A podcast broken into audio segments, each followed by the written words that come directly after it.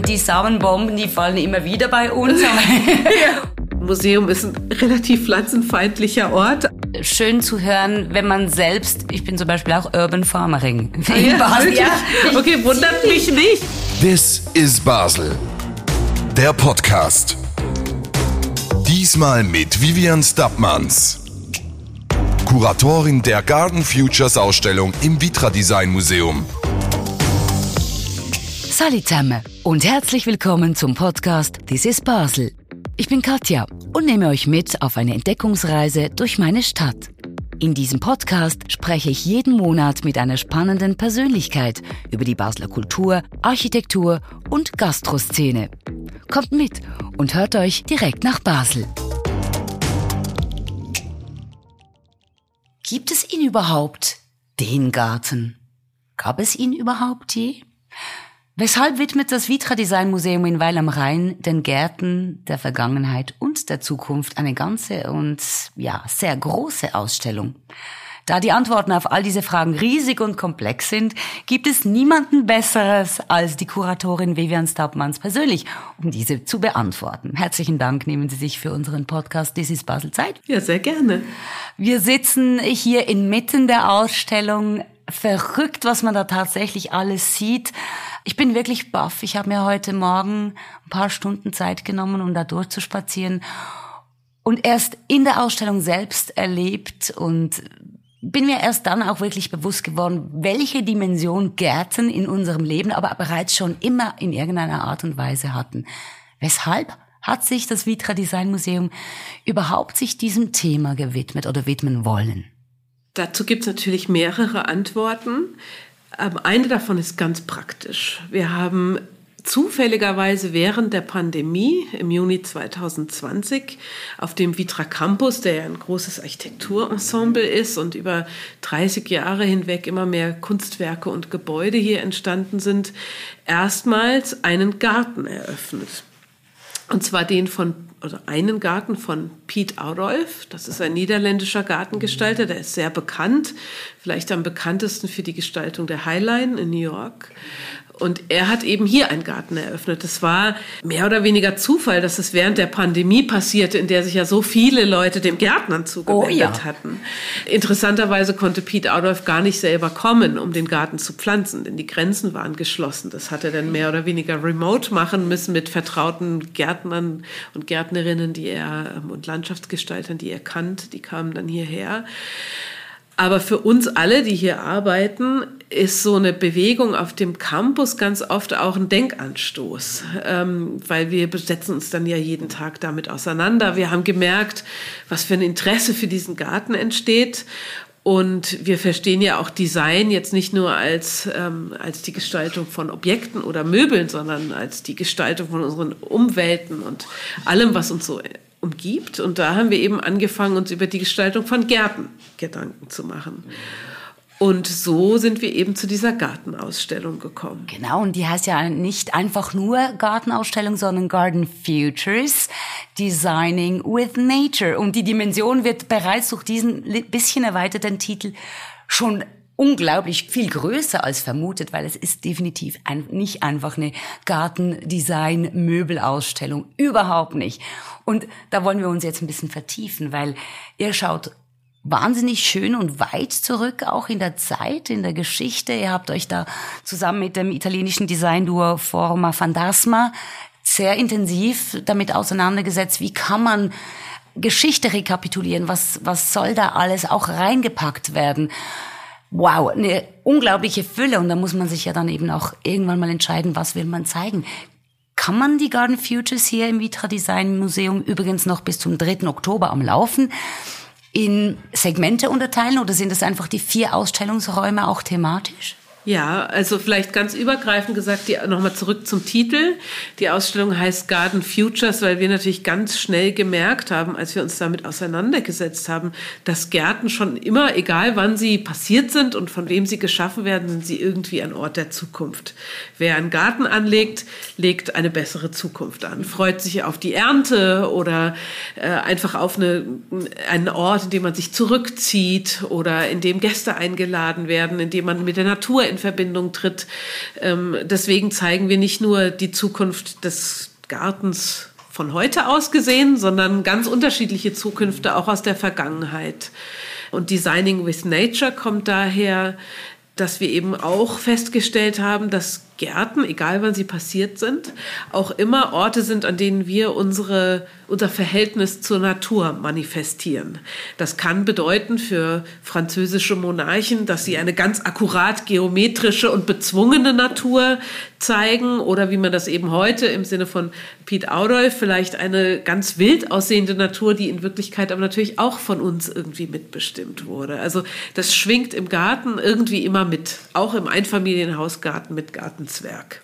Was auch durchaus bemerkenswert ist, dass Gärten schon immer in irgendeinem Kontext zur gesellschaftlichen Entwicklung, zu den politischen Entwicklungen, zu ähm, auch religiösen Ansätzen. Also wahnsinnig interessant, was ihr hier alles aufrollt, dass ihr es auch schafft, die Umstände, in welchen Gärten überhaupt zustande kamen und in welcher Form sie genutzt wurden. Ihr schafft es, das irgendwo wirklich in diese vier Räume und Themen zu verpacken. Ja, also ich glaube, wir konnten natürlich nicht immer in die Tiefe gehen. Was uns, glaube ich, wichtig ist, ist in dieser Erzählung im ersten Raum beginnen wir damit, dass wir eben so ganz viele unterschiedliche Gartenzukünfte zeigen. Gärten haben ja im Gegensatz zu Gebäuden oder anderen Gegenständen bringen sie auch mit sich, dass sie sich ständig verändern. Dass wir also, wenn wir heute einen Garten aus dem Mittelalter anschauen, dann ist das auf jeden Fall eine Rekonstruktion. Der sah aber höchstwahrscheinlich nicht ganz genau so aus. Also es gibt auch nur ganz wenige im Übrigen ganz wenige mittelalterliche Gärten, die irgendwie, wo man sich große Mühe gibt, die wieder herzustellen. Also deswegen sind die natürlich in der Kunst dargestellt. Und in der Kunst werden die Dinge natürlich auch immer so dargestellt, wie man sie gerne hätte. Also Überzeichnet also, auch ein ja. bisschen, ja. Und, ähm, und was aber in diesen ganzen Garden Futures, die wir da eben auch teilweise nur mit einem Bild zeigen, deutlich wird, ist, dass ein Garten immer so ein Ort ist, auch der oft umzäunt ist, eben im Mittelalter von einer Mauer umgeben. Also wo wir irgendwie so ein kleines Paradies Paradies schaffen, einen Rückzugsort für uns, wo wir die Natur zähmen. Und draußen ist eben die wilde Natur. Ja, und, äh, und da haben wir das Gefühl, und das, auf diese Reise möchten wir die Besucherinnen mitnehmen, dass sich das heute ändert, dass wir eben viel mehr merken, gerade in Städten wie zum Beispiel Basel, die Natur gehört auch zu uns und in die Stadt. Und wir sollten Wege finden, mit ihr zu leben. Und eigentlich braucht die Natur viel mehr den Schutz vor uns. Wir müssen sie schützen und nicht unsere eigene Natur oder unseren Schutz vor der wilden Natur gestalten. Und, und da hoffen wir so ein bisschen, dass wir vielleicht das äh, am Ende der Ausstellung dann erzählen können. Also von diesem einen eingezäunten Ort am Anfang zum, zu, dieser, zu diesem Garten, der eigentlich alles, auch Städte durchzieht. Genau, die Dringlichkeit, die ist ja nicht einfach nur in dem Wort, wir sollten schauen, dass die Natur uns wieder durchdringt und die Städte durchdringt, sondern wir sind tatsächlich dringendst angewiesen darauf, dass wir mehr Begrünung auch in der Verdichtung schaffen, dass es äh, überhaupt eine Zukunft auch von uns, nicht nur von den Gärten gibt. Korrekt. Und was zum Beispiel auch deutlich wird, ist, ähm, also wir haben natürlich mit ganz vielen Personen gesprochen auch. Die sind jetzt nicht alle in der Ausstellung, sondern viel von, diesem, von dieser Recherche ist auch im Katalog. Und aber auch in der Ausstellung, äh, wenn man sich mal diese ganzen Interviews, die ja dort auch sind, findet man zum Beispiel ein Interview mit einem äh, malaysischen Architekten, Sexan, der eben davon spricht, oder Landschaftsarchitekt ist er auch, ähm, der davon spricht, dass die, die Stadt auch ein Ort sein sollte, in dem wir zum Beispiel Tiere ein Zuhause geben oder schützen sollten, denn durch die vielen Monokulturen da draußen sind natürlich viele Tierarten und Insekten bedroht. Und, und ich weiß natürlich auch durch diese Recherche und dadurch, dass, dass wir alle in Basel oder in der Nähe von Basel zu Hause sind, weiß ich natürlich auch, dass gerade in Basel diese Diskussion auch sehr groß ist. Also Biodiversität in der Stadt, die Natur in der Stadt schützen, Grünflächen schaffen und all diese Dinge. Also es wird immer viel deutlicher. Viele Landschaftsarchitektinnen, Gärtnerinnen und Künstlerinnen machen sich darüber Gedanken, wie wir nicht nur die Natur für uns zähmen, sondern auch wirklich irgendwie Wege finden, mit ihr zusammenzuleben. Und glücklicherweise bleibt es nicht nur bei kleineren Privatinitiativen, sondern zum Glück, und ich glaube, das ist auch endlich bei den Stadtplanern angekommen, dass es äh, eminent wichtig ist, dass wir die Städte so planen, dass sie verlassene Orte wieder auch sich zurückerobern lassen bis zu einem gewissen Grad, auf welchem man eigentlich Investitionen und Wohnungen und Profit geplant hätte. Also diese Entwicklung die sehe ich sehr stark in der Schweiz und auch Basel, weil halt auch so ein bisschen geprägt, aber auch in Deutschland. Ich denke, das ist nicht viel anders, oder? Das, die, das Bewusstsein, dass die Städte neu gedacht und neu geplant werden müssen. In erster Linie, weil es nur uns dann eben zugute kommt. Ja, also ich glaube schon, dass die Schweiz äh, da Vorreiterin ist. Also ne, auch gerade durch diese Initiativen wie jetzt eben diese äh, ganzen Hitzeinseln, die in Basel bekämpft werden, oder es auch viele politische Entscheide gibt und Regularien wie eben Natur oder Gärten in der Stadt geschützt werden sollen. Aber klar, also ich glaube auch in Deutschland kommt das an und was eben dem zugrunde liegt, ist oft auch eine philosophische Diskussion, die es schon sehr lange gibt im Übrigen. Also es gab schon vor 50 Jahren Jahren ein, ein sehr wichtiges Essay von einem US-amerikanischen Juristen, Christopher Stone, der eben gesagt hat, sollte die Natur Rechte haben, sollten wir ihr genau wie wir verschiedenen Minderheiten sukzessive immer wieder Rechte einräumen, auch der Naturrechte einräumen. Zum Beispiel das, den Gletschern oder genau, das gab diese Initiative gab es ja auch in mhm. der Schweiz. Mhm. Und man merkt eben, dass diese Gedanken, die halt aus der Philosophie oder aus der Kunst oder auch es gibt einen bekannten äh, Landschaftsarchitekten Gilles Clement, der darüber auch immer wieder spricht und von allen zitiert wird. Also äh, welchen Stellenwert nimmt für uns die Natur und damit eben auch der Garten ein? Und da kommt es immer mehr zu diesem Gedanken, dass das auch gleichwertig sein sollte. Also dass, es, dass wir auch die, äh, die Natur schützen sollten ähm, in unseren Städten, in unseren Gärten oder vielleicht auch Gärten. Unsere Privatgärten können ja auch Teil eines großen Mosaiks für äh, ähm, Insektenfreundlichkeit beispielsweise werden. Und all diese Gedanken findet man jetzt in der Kunst. Wir zeigen sie auch in der Ausstellung, aber eben auch in der Landschaftsarchitektur, dass, dass der Garten eben nicht mehr nur dieser umzäunte Ort ist oder selbst wenn er umzäunt sein sollte, dass man ihn irgendwie größer denkt. Also als Teil eines Ganzen, eines eines ähm, Biotops. Und das schafft ihr tatsächlich auch eben dieses philosophische Element, kriegt ihr da rein. Deshalb äh, unglaublich dicht und auch breit abgestützt, was ihr hier aus diesem für viele vielleicht, oh, das ist eine nette Gartenausstellung, da geh mal hin, das sind sicher hübsch kuratierte Gärten auf dem Vitra Campus und dann auch noch vorgestellt, vielleicht ein kleiner historischer Rückblick, ist es aber überhaupt nicht. Und das fasziniert mich ungemein, was ihr da, da reingeschafft habt. Ja, also wir haben sehr früh, einfach immer um das Praktische anzudenken, wir haben natürlich sehr früh entschieden, dass es keine lebenden Pflanzen im Museum geben wird. Ein Museum ist ein relativ pflanzenfeindlicher Ort einfach. Da sind viele Exponate. Wir haben ja Bücher hier aus dem 15. Jahrhundert, die dürfen, das muss ein ganz bestimmtes Klima für die herrschen. Und das ist jetzt nicht unbedingt das Klima, in dem Pflanzen gedeihen könnten. Auch wenig Licht, damit die Exponate geschützt sind. Und natürlich geht diese Ausstellung ja auch fünf Jahre lang auf Reise reisen. Und all diese Gegebenheiten sprechen natürlich dagegen, Pflanzen direkt im Museum zu haben. Und auch diese Reisetätigkeit hat jetzt bedeutet, dass wir nicht auf dem Vitra Campus noch mehr Gärten gepflanzt haben. Aber wir haben ja schon diesen tollen Garten, der ja, der ist sowieso Ausgangspunkt, aber auch Endpunkt der Ausstellung. Wo zieht die Ausstellung dann hin, wenn sie hier am 3. Oktober zu Ende geht? Also, das ist eine Co-Produktion zwischen uns und dem New Institute in Rotterdam. Also wir haben mit den Kuratorinnen dort schon ähm, während der Konzeptionsphase zusammengearbeitet. Dort wird sie hingehen, aber nicht zuerst. Zuerst geht sie jetzt mal nach Helsinki ins Design- und Architekturmuseum dort. Und danach geht sie nach Schweden in ein Museum namens Vandalorum, was uns hier, glaube ich, nicht so geläufig ist. Die planen aber interessanterweise auch einen großen Adolfgarten. Da, da wird dann die Ausstellung auch eben gemeinsam mit einem Adolfgarten zu sehen sein. Und dann geht sie in die Niederlande, ähm, also mit zum New Institute, mit dem wir gemeinsam gearbeitet haben, und danach ins äh, Victoria and Albert Museum nach Dundee, nach Schottland. Und danach äh, hat sie dann wahrscheinlich noch einige Stationen vor sich, aber dann haben wir schon 2025. Mal schauen, was da noch passiert. Genau, mal schauen auch, was zu diesem Zeitpunkt Gärten vielleicht noch mal eine andere Dimension ähm, und Bedeutung vielleicht auch nehmen, äh, einnehmen. Ich könnte mir das schon vorstellen. Oder? Ja, das stimmt. Also das entwickelt sich sicher weiter und auch unsere Museumspartnerinnen sind angehalten äh, oder, oder glaube ich, haben große Freude daran, auch für ihren eigenen Kontext noch mal irgendwie sich Gedanken zu machen, was vielleicht noch in die Ausstellung gehören könnte, sofern sie das ähm, unterbringen können. Also es ist schon auch ein, ein Garten lebt und entwickelt sich immer weiter. Und ich glaube, diese Ausstellung wird sich auf ihrer Tour sicher auch verändern. Und was man auf jeden Fall auch erlebt, wenn man ähm, durch die Ausstellung Garden Futures hier im Vitra Design Museum geht, ich musste ganz oft wirklich Lächeln. Es hat auch so einen Anteil, auch die, der historische Abriss, das war wirklich witzig auch irgendwie zu sehen, wie sich das nur über die paar Lebensjahre, die ich jetzt mit Gärten verbracht habe oder Jahrzehnte, auch verändert hat. Also ich meine, wie, wie krass ist das, man eben ursprünglich einfach mal gedacht hat, man, man soll sich das möglichst clean dann bewahren, man möchte es unter Kontrolle haben. Die Industrialisierung, es ging allen gut, jeder konnte sich ein Rasenmäher leisten, im besten Fall noch mit Benzin betrieben.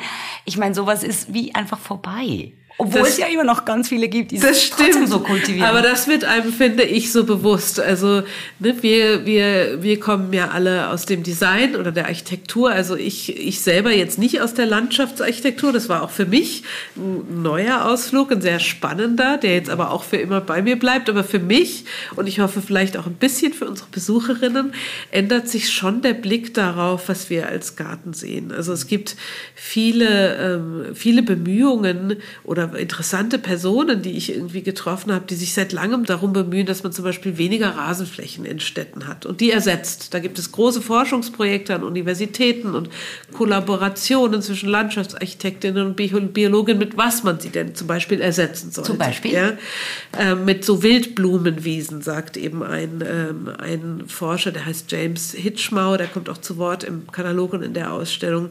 Äh, der hat das auch schon relativ erfolgreich umgesetzt, weil pflegeleicht soll es ja trotzdem sein. Und, ne, also es klingt dann sehr romantisch, aber irgendjemand muss ja diese Wiesen auch in Städten pflegen.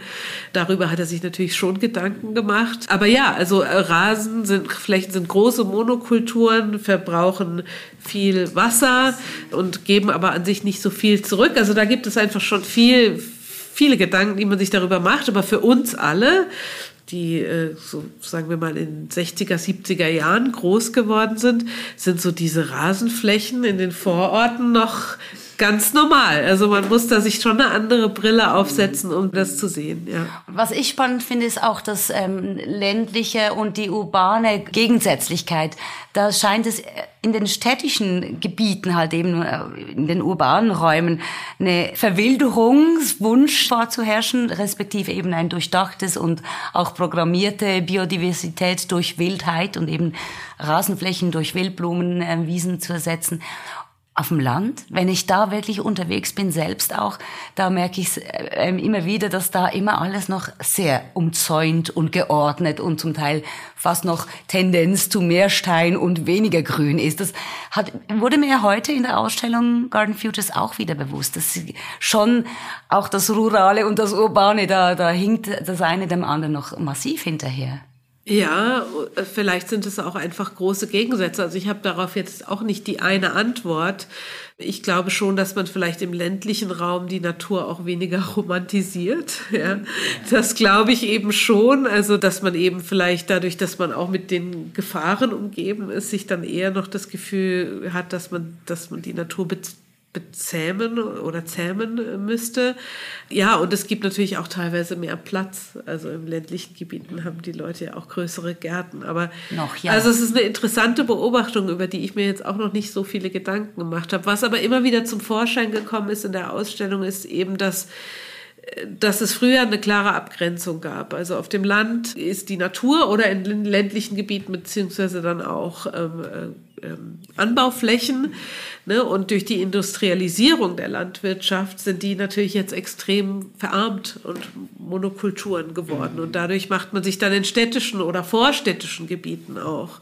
Ne? Die werden ja oft nicht mitgedacht. Es gibt das Land und die Stadt, aber es gibt ja auch noch die Vorstadt oder, und, oder die Kleinstadt. Und in diesen Gebieten macht man sich jetzt viel mehr Gedanken da, darüber.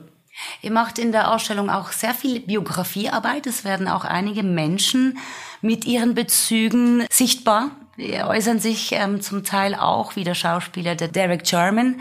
Ähm, eine sehr eindrückliche Geschichte. Weshalb ist er zum Beispiel auch in diese Ausstellung mit aufgenommen worden?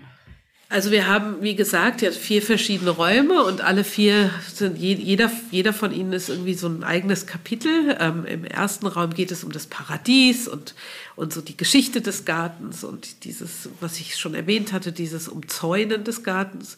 Im zweiten geht es um die politische Dimension des Gartens und im dritten Raum der Ausstellung haben wir uns eben neun unter, möglichst unterschiedliche Ansätze des Gärtnerns angeschaut. Das sind entweder Personen, oder Unternehmen, die sich eben auf eine ganz unterschiedliche oder ganz andere Art dem Gärtner nähern, jeweils aber schon mit der Perspektive, in diesem Garten irgendwie eine bessere Zukunft zu schaffen.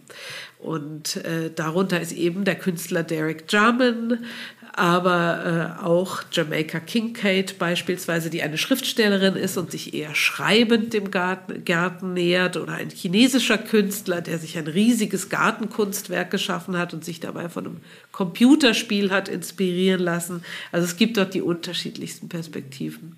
Mega spannend. Im vierten Teil der Ausstellung, was kriegen die BesucherInnen da zu sehen, bevor sie wieder in den Garten hier auf dem Vitra Campus raustreten? Also letzter, vierter Raum sozusagen? Ähm, Im letzten Teil der Ausstellung geht es wirklich so um, um die Zukunft von heute ausgedacht. Das sind mehrere Positionen, die das verdeutlichen. Zwei davon stechen vielleicht ganz besonders ins Auge. Das eine ist eine Text, große textile Arbeit der Künstlerin Alexandra Keahoglu die ähm, aus Argentinien stammt und die sich in ihren Arbeiten immer mit bedrohten Natur, oft Landstrichen oder Gebieten auseinandersetzt. Und da diese, diese Landstriche ja oft weit von uns entfernt sind, ähm, und wir vielleicht gar nicht so richtig die Empathie aufbringen können, wie bedroht diese Orte sein können, ähm, stellt sie die sozusagen für uns erlebbar in so großen textilen Arbeiten dar. In diesem Fall hat sie einfach eine wunderbare Blumenwiese gestrickt, also aus Wolle geknüpft und gestrickt. Ich habe es nicht ra richtig rausfinden können, wie es hergestellt wurde, aber es ist eine riesige, geknüpft, geknüpft ja. eine riesige Blumenwiese, wunderschön. Genau, und da, da stellt sie eben, das ist eine griechische Insel, die sie darstellt, die heißt Milos, äh, auf der es schon eine ganz lange Bergbautradition gibt, aber diese vielen Minen, die dort sind, haben eben auch dafür gesorgt, dass, ähm, dass es eine inzwischen sehr karge Landschaft ist, auf der nicht so besonders viel mehr wächst. Aber es gibt eben noch zwei Wochen im Jahr so eine Wildblumenaktivität, ungefähr jetzt, so im April, Mai. Und keiner weiß, wie lange es die noch geben wird. Auch, auch durch den Klimawandel ist das alles schwer voraussehbar. Und sie hat die sozusagen auf diesem Teppich dargestellt. Ja. So preserved kind of. Genau. Und sie macht das natürlich auch mit Gebieten im Amazonas und so weiter. Also es gibt ganz viele Arbeiten von ihr und sie möchte möchte dadurch irgendwie bewegen, dass wir so eine Empathie für die Natur ähm, aufbringen und vielleicht auch darüber nachdenken, dass wir als Menschen ja oft stark in die Natur eingegriffen haben und die sich dadurch verändert und welchen pflegerischen Aufwand wir vielleicht betreiben müssen, um die Natur irgendwie zu schützen oder ihre, ihr Weiterbestehen gewährleisten zu können. Einerseits muss ich immer wieder auch ein bisschen lächeln, ich habe es erwähnt, aber ich wurde auch sehr nachdenklich. Eben genau wegen dieser Message, dass wir definitiv Natur und Gärten umdenken müssen, neu denken müssen, auch aus bekannten Gründen wie dem Klimawandel, was wir alles auch eben diskutiert haben. Und gleichzeitig auch noch übergeordnet, dass wir loslassen müssen von, das ist meins, das ist deins, ähm, ich gucke zu, nur zu meinem, weil wir, ja, das haben wir immer schon so gemacht und das, so kann ich es bewahren, kontrollieren. Wir müssen zusammen und kollektiv irgendwie unsere Erdgärten pflegen, sonst geht es gar nicht mehr weiter. Das kam auch stark zum Ausdruck. Genau, also das ist eben schon stark angelehnt an jemanden, der immer wieder zur Sprache kommt. Das ist Gilles Clement, der, der eben Landschaftsgärtner und Philosoph ist und der eben davon spricht, dass wir dadurch, dass wir so viel in die Natur eingegriffen haben und dass selbst die entferntesten Landstriche ja irgendwie von der menschlichen Aktivität inzwischen beeinflusst sind, dadurch sollten wir die Welt als Garten begreifen und eben darüber nachdenken, was müssen wir sie, was müssen wir tun, um sie zu pflegen? Also nicht, um sie zu kultivieren und uns zu eigen zu machen, sondern wirklich, um sie zu pflegen. Und was bedeutet das dann? Und das ist so ein Argument, was, glaube ich, viele ähm, auf ganz verschiedene Art einem, einem immer wieder begegnet, wenn man sich in dieses Thema vertieft. Und eben auch, also das ist die ökologische Komponente, aber die soziale, die Sie eben erwähnt haben, eben auch. Also, und vielleicht ist, bedeutet es ja, es gibt, natürlich wird es immer ein Meins und Deins geben. Es wird auch sicher immer Gartenzäune geben. Wir argumentieren jetzt nicht, dass die weg müssen, aber dieses darüber hinaus denken ist schon spannend. Und, und was man eben auch in unserem vierten Raum sieht, da haben wir eine ganz große Illustration äh, in Auftrag gegeben, die ganz viele unterschiedliche Herangehensweisen an das Gärtnern zeigt, also insgesamt 23 Projekte auf aller Welt, die es auch wirklich gibt. Und warum wir sie alle in eine große Illustration darstellen wollten, die heißt Die Welt als Garten, war auch der, dass uns immer wieder aufgefallen ist, heute wird Garten viel mehr als System gedacht. Also dieses Gemeinschaftsgärtnern in Städten, das gibt es ja schon sehr lange, ähm, zumindest mal also ganz aktiv seit den sieb frühen 70er Jahren. Aber früher hat man vielleicht dann auch in der Stadt so eine Brachfläche zu einem Gemeinschaftsgarten umfunktioniert und so weiter. Wenn man sich diese Initiativen aber heute anschaut, dann sieht man, diejenigen, die da Gemeinschaftsgärten betreiben, die arbeiten gleichzeitig auch mit den lokalen Klimaschutzpolitikern zusammen und vielleicht noch mit äh, Jugendorganisationen, um Ausbildungsplätze zu schaffen. Die, die integrieren sich wirklich in diese ganze in dieses ganze ökosoziale System um, um sie herum. Und vielleicht müssen wir den Garten viel mehr, auch unsere Eigengärten viel mehr so denken, dass die Teil eines großen Systems sind und nicht so unser, eben, woran man festhält. Genau, und gleichzeitig aber die Verantwortlichkeit trotzdem behalten, weil es ist ja auch ein leichtes, wenn man denkt, okay, die ganze Erdkugel ist ein Garten, da kümmern sich dann schon andere drum. Also die Verantwortlichkeit und das soziale Gewissen sollte im besten Fall dann noch verstärkt werden und dann nicht wie die Tendenz, wie es häufig dann eben passiert. Ja, zuerst sollen die anderen mal gucken oder die anderen gucken eben mal schon. Genau, und dieses Verantwortungsbewusstsein haben wir aber auch ganz oft gefunden. Also wir wollen, wir wollten wirklich auch, dass,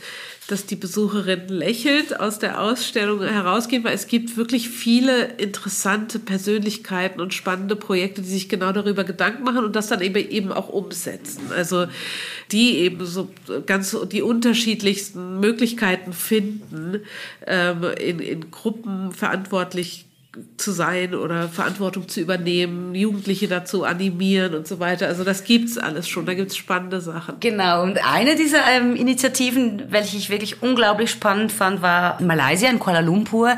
Da gab's eine Brache unter einer Hochspannungsleitung und da haben sich die Leute das quasi genommen, in erster Linie bewirtschaftet, haben aber sehr partizipativ gearbeitet und verschiedenste Gruppierungen auch beigezogen. Und mittlerweile ist es ein akzeptiertes, definitiv nicht besetztes oder illegales Gefüge und eine riesige Biodiversität und ein, auch ein Treffpunkt und ein Austauschort unter dieser Hochspannungsleitung, was entstanden korrekt. ist. Oder? Ja, korrekt. Und der Grund, warum das so ist, ist, weil eben das ist, also da, da ist Kuala Lumpur, glaube ich, sinnbildlich für viele dieser schnell wachsenden Metropolen ähm, der, der, der Südhalbkugel, die eben so schnell gewachsen sind, dass es oft keine rechtlichen Rahmenbedingungen dafür gab, wie viel Grünfläche in einer Stadt noch existieren mhm. muss. Mhm. Ähm, in, in Kuala Lumpur ist es so, dass es dort nur fünf Quadratmeter Grünfläche pro Einwohner gibt. Das ist extrem wenig. Die WHO empfiehlt mindestens 29. Und ähm, also es gab dort fast nichts. Und deswegen hat eben eine Gruppe von Aktivistinnen sich darüber Gedanken gemacht, wo man denn eigentlich noch aktiv werden könnte und Grünflächen für Bewohnerinnen schaffen kann. Und das war dann eben an solchen Orten wie Hochspannungsleitungen, Friedhöfe zum Beispiel, äh, haben sie auch äh, in Betracht gezogen und da sind sie auch heute noch dran. Mm. Also das ist jetzt, glaube ich, das nächste Kapitel. Eben alle möglichen, wie so ja, im wahrsten Sinne des Wortes tote Flächen ähm, äh, in Betracht zu ziehen, ja, um, um dort eben äh, mhm. gemeinschaftlich gärtnern zu können und dann eben, auch das ist ja immer wieder Stichwort in dieser Diskussion, so Mikroklimata zu schaffen, die dann vielleicht auch die Umgebung kühlen und dadurch nicht nur aktiv äh, Bewohnerinnen mit einziehen, sondern auch äh, einbeziehen, sondern auch passiv Nutzen haben können für ganze Stadtteile. Genau, es hat ja auch eine Ausstrahlung sozusagen. Genau, ja. Leute, die ja. sich dann nicht ähm, gerade direkt angesprochen fühlen. Also bei mir habt ihr das auf jeden Fall geschafft, dass ich mit einem Lachen und ziemlich hoffnungsvoll aus dieser Ausstellung rausging. Garden Futures, Designing with Nature. Das Vitra Design Museum ist ja hier im Dreiländereck. Denkt ihr auch, oder war das ein ziemlich fruchtbarer Boden, auch so getragen zu werden von dieser Ideologie oder von dieser Idee eigentlich auch, die ihr hier ähm, vermitteln wolltet? Ist das, ist das Dreiländereck gut, um auch solche globalen, eminenten Themen wie halt eben, wie sehen unsere Gärten in Zukunft auch aus oder können, könnten aussehen? Ist das Dreiländereck ein fruchtbarer Boden für solche Ausstellungen? Ja, das ist es auf jeden Fall, weil wir ja auch durch unsere Touraktivität und eben dadurch, dass wir hier an der Grenze drei verschiedener Länder sitzen, immer sehr international denken. Also ich glaube, das ist, das ist in unserer, so ein bisschen in unserer Aktivität oder DNA verankert, dass es immer sehr international gedacht ist, was wir so tun. Aber ich glaube eben schon, und das sage ich wirklich voller, also ganz ehrlich, ähm, dass Basel auch wirklich ein interessanter Ort für diese Diskussion ist, weil so viel Spannendes passiert, viel Bürger- oder ziviles Engagement da ist, viele Initiativen und eben auch der politische Wille. Dinge zu verändern. Und dadurch war das eben schon eine große Inspiration. Also oft haben wir angefangen, was zu recherchieren und dann international geschaut, wo da irgendwie Leuchtturmprojekte sind und sind dann wieder in Basel auf etwas gestoßen. Also wir durften natürlich, wir haben jetzt in der Ausstellung selber Basel nicht stark privilegiert, denn sie reist ja und wir wollten, dass es möglichst divers ist. Aber als Inspiration war es natürlich schon ein sehr spannender Ort. Schön, das ist auch schön zu hören, wenn man selbst, ich bin zum Beispiel auch Urban Farmering. Ah ja, Basel, ja, okay, wundert mich nicht. Also wir haben so viele spannende äh, Personen. Jo, und, und ich glaube, es ist wirklich, das stimmt, ich habe mir das so noch nie überlegt, aber ich glaube schon, die Anlagen sind schon sehr weit fortgeschritten. Ja. Ich denke, und unsere HörerInnen von äh, This is Basel, dem Podcast, die erleben das dann hoffentlich auch, wenn sie nicht nur hier durch die Ausstellung Garden Futures wandeln, und ähm, ihre Zukunft vielleicht auch mit ein bisschen mehr Design für die mit der Natur und für die Natur denken. Das wäre ja. schon schön. Wenn. Sie mal über die Grenze raus nach Basel gehen, kennen Sie Orte, wo Sie besonders inspirieren, wo so ein bisschen ein Gartengefühl aufkommt oder, oder nicht nur Basel, aber wir bewegen uns hier im Dreiländereck, aber es freut uns natürlich zu hören, wenn, wenn Sie besondere Orte auch gerne besuchen. Ja, also wir haben jetzt eben auch im Rahmen unserer Ausstellung zum Beispiel mit den Merian-Gärten zusammengearbeitet, die sich ja auch viel Gedanken machen über ihren Ort in der Stadt als städtischer Garten. Wir haben dort auch letzte Woche, glaube ich, eine große Führung gemacht. Ähm, dann finden wir es natürlich schon sehr spannend, was eben vom Kanton aus passiert, also was die Stadtgärtnerei beispielsweise macht, um, um eben äh, ähm, Familiengärten äh, einzurichten. Und all diese Orte fanden wir schon sehr spannend und auch auch, es gibt zum Beispiel eine große Veranstaltung Biodiverses Basel, wo man ganz äh, gezielt versucht hat, Menschen zusammenzubringen aus den unterschiedlichsten, äh, äh, also was sie alle eint, ist das Interesse an der Natur in der Stadt, aber es sind alle dabei, also von, von Politikerinnen bis zu äh, Farmerinnen und so weiter. Und äh, das ist eigentlich das Spannende. Also klar, es gibt immer wieder interessante Orte, aber auch dieses, dieses gemeinsame Diskutieren ist mir aufgefallen, passiert viel der Diskurs ist am Laufen ja. und die Samenbomben, die fallen immer wieder bei uns. ja, und genau. ich will jetzt mal behaupten, wir haben diesen Begriff jetzt nicht ausgedeutscht, aber eine Samenbombe, das hat ja so auch noch eine kleine kleinen Aspekt von Guerilla-Aktion, aber ich glaube, es braucht eben solche Bürgeraktionen, um dann eben auch wieder Politik oder eben auch Institutionen und um, unter anderem eben auch ein Museum so weit zu bringen, sich ernsthaft mit solchen Themen auseinanderzusetzen. Das stimmt. Also oft ist es bürgerschaftliches Engagement. Wir zeigen ja auch in der Ausstellung ähm, eben dieses, diese erste oder was wir glauben, war so die erste Guerilla-Bewegung in, in, in New York City in den 70er Jahren. Aber was eben auch auffällt, ist eben, dass ohne irgendwann, ohne dass die Politik mitmacht am Ende. Also oft kommt der Anstoß von den Bürgerinnen selbst, äh, aber irgendwann muss die Politik auch mitmachen. Wir haben alle gesehen während Corona, was politisch bewegt werden kann. Und das sieht man schon, dass an den Orten, wo interessante Dinge stattfinden, äh, dann oft der politische Wille auch da ist. Ja. Also wir sind nicht einfach nur eben ausgeliefert. Wir dürfen durchaus, ob es mit Ausstellungen wie Garden Futures ist oder so, einfach mal wieder eine Samenbombe werfen. Korrekt. ja. ähm, ich danke dem Vitra Design Museum von Herzen, dass ihr das macht. Die Ausstellung kann noch bis zum 3. Oktober hier besucht werden kommen. Und der Aufenthalt hier auf dem Campus sowieso. Also man kann hier locker einen vollen Tag verbringen und sich eben dann auch immer wieder inspirieren lassen. Die obligate Frage, Vivian Stubmans, es gibt sie auch als Privatperson, ohne Verbindung zu der Garden Futures Ausstellung und ohne direkte Verbindung auch zum Vitra Design Museum. Wo findet man sie unterwegs in der Freizeit, wenn sie in Basel mal über die Grenze hüpfen? Ähm, also natürlich, in, ich wohne direkt an der Grenze und ähm, was ich an Basel ganz toll finde, ich bin jetzt seit äh, zehn Jahren hier, ist, äh, wie viel öffentliches Leben es gibt. Ähm, äh, natürlich in den Kulturinstitutionen, aber auch am Sommer um den Rhein. Da findet man mich eben ganz besonders. Das finde ich ganz toll, dass, dass man eben in Basel kein privates Schwimmbad hat oder noch nicht mal das Freibad braucht, sondern dass der Rhein für alle da ist und auch die Büvetten. Sie sind auch im Rhein in dem Ich bin Fall. auch im Rhein, ja. Und zwar so oft wie es geht, ja. Mega schön. Ja. Sehr gut. Und die, Be die Büvetten, gibt es eine bevorzugte? Ähm, also ich steige immer bei der Flora-Büvette aus. Sehr schön. Ja. Herzlichen Dank für eure Arbeit und herzlichen Dank, Vivian, für die Zeit, die Sie sich genommen haben. Ja, habe ich sehr gern gemacht. Herzlichen Dank für den Besuch. This is Basel. Der Podcast. Wollt ihr mehr über die Themen in dieser Folge erfahren?